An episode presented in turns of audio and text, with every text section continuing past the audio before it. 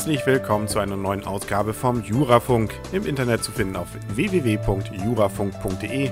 Hier gibt es immer Informationen über aktuelle Urteile für Juristen, juristisch Interessierte und solche, die es werden wollen. Und wer ein guter Jurist werden will, der sollte zumindest schon mal was von der ohne Rechnung Abrede gehört haben. Nämlich unter anderem deswegen, weil sich nämlich der Bundesgerichtshof mit seinem Urteil vom 24. April 2008 genau damit auseinandersetzte, beziehungsweise in Zusammenhang dann mit der Gewährleistung am Bau. Den ganzen lagen zwei Verfahren zugrunde. In Verfahren Nummer 1 hatte der Kläger den Beklagten beauftragt, die Terrasse eines Hauses abzudichten und mit Holz auszulegen. Kurze Zeit nach Beendigung Beendigung der Arbeiten gab es Wasserschäden in und unter der Terrasse und insbesondere in der darunter liegenden Einliegerwohnung und deswegen machte nun der Kläger Gewährleistungsrechte geltend. Ähnliches im Fall Nummer 2, da war der Beklagte mit Vermessungsarbeiten für den Neubau des Familienhauses der Kläger beauftragt worden. Nach deren Behauptung sind ihr Haus und ihr Carport infolge eines Vermessungsfehlers des Beklagten falsch platziert worden. Kurz gesagt, das Haus stand einfach nicht da, wo es sein sollte. Nunmehr verlangten sie Ersatz des ihnen dadurch entstandenen Schadens. Der Pressemitteilung des Bundesgerichtshofs ist nun zu entnehmen. In beiden Fällen hatten die Parteien vereinbart, dass für die zu erbringenden Leistungen keine Rechnung gestellt werden sollte. Ja, warum wohl? Im Hinblick auf diese ohne Rechnung Abrede haben die Gerichte in beiden Instanzen der jeweiligen Klagepartei die geltend gemachten Gewährleistungsrechte wegen Nichtigkeit des Werkvertrags abgesprochen.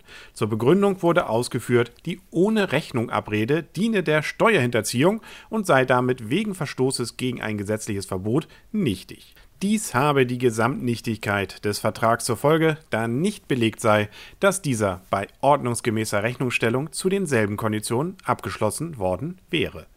Der Senat hat die Urteile der Berufungsgerichte aufgehoben, soweit zu Lasten der jeweiligen Klagepartei entschieden wurde und den Rechtsstreit an die Berufungsgerichte zurückverwiesen. Woran lag's? Der Senat teilt deren Auffassung, dass die wegen Verstoßes gegen ein gesetzliches Verbot nichtige ohne Rechnung Abrede nur dann nicht zu einer Gesamtnichtigkeit des Werkvertrags führt, wenn der Vertrag bei vereinbarter ordnungsgemäßer Rechnungslegung zu denselben Konditionen abgeschlossen worden wäre. Ob die ohne Rechnung Abrede in den Streitfällen die Gesamtnichtigkeit der Werkverträge zur Folge hat, konnte der Senat jedoch offen lassen, denn nach den Grundsätzen von Treu und Glauben war den Beklagten die Berufung darauf versagt.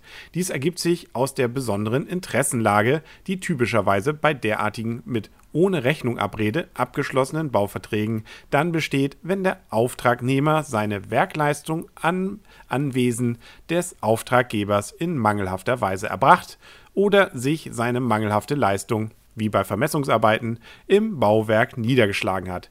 Die sich hieraus ergebenden Folgen für den Auftraggeber lassen sich durch Regeln über die Rückabwicklung eines nichtigen Vertrages nicht wirtschaftlich sinnvoll bewältigen.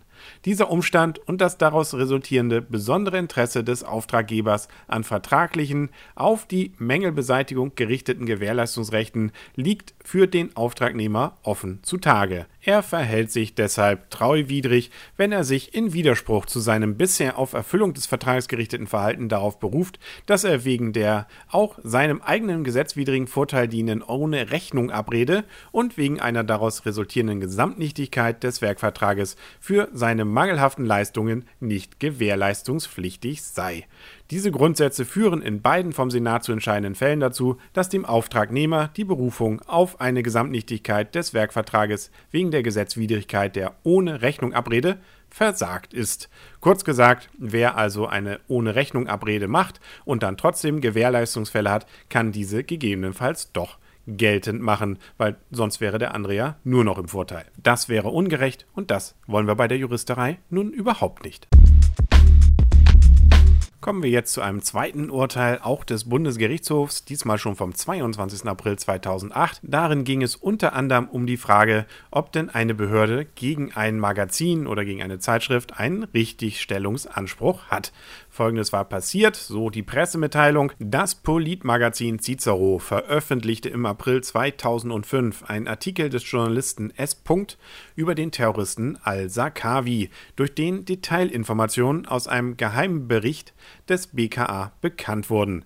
Nachdem das BKA deshalb Strafanzeige erstattet hatte und es zu Durchsuchungen der Redaktion und des Privathauses des Journalisten gekommen war, erschien in dem von der Beklagten verlegten Nachrichtenmagazin Focus ein Artikel, in dem unter anderem Fakten, Fakten, Fakten, aber auch was anderes berichtet wurde, nämlich auf der verzweifelten Suche nach einer undichten Stelle habe das BKA offenbar streng geheime Dossiers manipuliert, um eine undichte Stelle in der eigenen Behörde aufzuspüren. Zu diesem Zweck seien vor Verteilung des Dossiers an verschiedene Referate des BKA unter anderem Telefonnummern mit unauffälligen Zahlendrehern versehen worden. Die Klägerin hat geltend gemacht, in dem Artikel würden unwahre Tatsachen über den Umgang des BKA mit diesen Akten behauptet, die geheime Informationen ausländischer Geheimdienste enthalte. Diese Behauptung sei geeignet, das Ansehen des BKA in der Öffentlichkeit herabzumindern, weil der Eindruck vermittelt werde, das BKA setze Geheiminformationen zweckwidrig ein und lasse zu, dass sie durch Veröffentlichung entwertet würden. Das Landgericht hat die Beklagte zur Unterlassung und Richtigstellung verurteilt, die Berufung hatte keinen Erfolg. Der unter anderem für das allgemeine Persönlichkeitsrecht zuständige sechste Zivilsenat hat das Berufungsurteil bestätigt und entschieden, dass auch einer Behörde ein Richtigstellungsanspruch zustehen kann, wenn die konkrete Äußerung geeignet ist, die Behörde schwerwiegend in ihrer Funktion zu beeinträchtigen. Der BGH hat auch die Voraussetzungen eines Richtigstellungsanspruchs bejaht, weil das Berufungsgericht aus prozessualen Gründen von der Unrichtigkeit der Behauptung ausgehen konnte. Da die Beklagte die Tatsachen als wahr hingestellt hatte, konnte der BGH offen lassen, ob die Voraussetzungen einer zulässigen Verdachtsberichterstattung vorgelegen hätten. Eine Schwangerschaft ist ja in der Regel etwas zum Freuen, insbesondere dann, wenn man einen guten Job hat.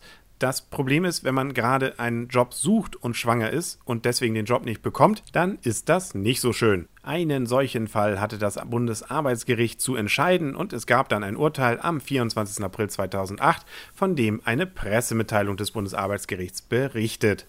Daraus zitiere ich mal, bewirbt sich eine schwangere Arbeitnehmerin um eine Stelle und besetzt der Arbeitgeber dem die Schwangerschaft bekannt ist, diese Stelle mit einem männlichen Bewerber, so hat die Arbeitnehmerin eine geschlechtsspezifische Benachteiligung dann glaubhaft gemacht, wenn sie außer der Schwangerschaft weitere Tatsachen vorträgt, welche eine Benachteiligung wegen ihres Geschlechts vermuten lassen. An diesen weiteren Tatsachenvortrag sind keine strengen Anforderungen zu stellen. Was war passiert? Die Klägerin ist bei der Beklagten im Bereich International Marketing als eine von drei Abteilungsleitern beschäftigt. Dort ist der Vizepräsident E Vorstand. Im September 2005 wurde die Stelle des E frei. Die Beklagte besetzte diese mit einem männlichen Kollegen und nicht mit der schwangeren Klägerin. Diese begehrt die Zahlung einer Entschädigung wegen Benachteiligung aufgrund ihres Geschlechts. Sie habe die Stelle wegen ihrer Schwangerschaft nicht erhalten. Bei der Bekanntgabe dieser Entscheidung sei sie auf ihre Schwangerschaft angesprochen worden. Die Beklagte behauptet, für die getroffene Auswahl sprechen sachliche Gründe. Das Arbeitsgericht hat der Klage stattgegeben.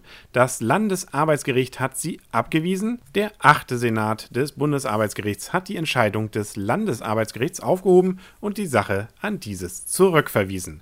Er hat angenommen, die Klägerin habe Tatsachen vorgetragen, die ihre geschlechtsspezifische Benachteiligung nach 611a Absatz 1 BGB vermuten lassen können. So habe die Beklagte die Schwangerschaft der Klägerin gekannt.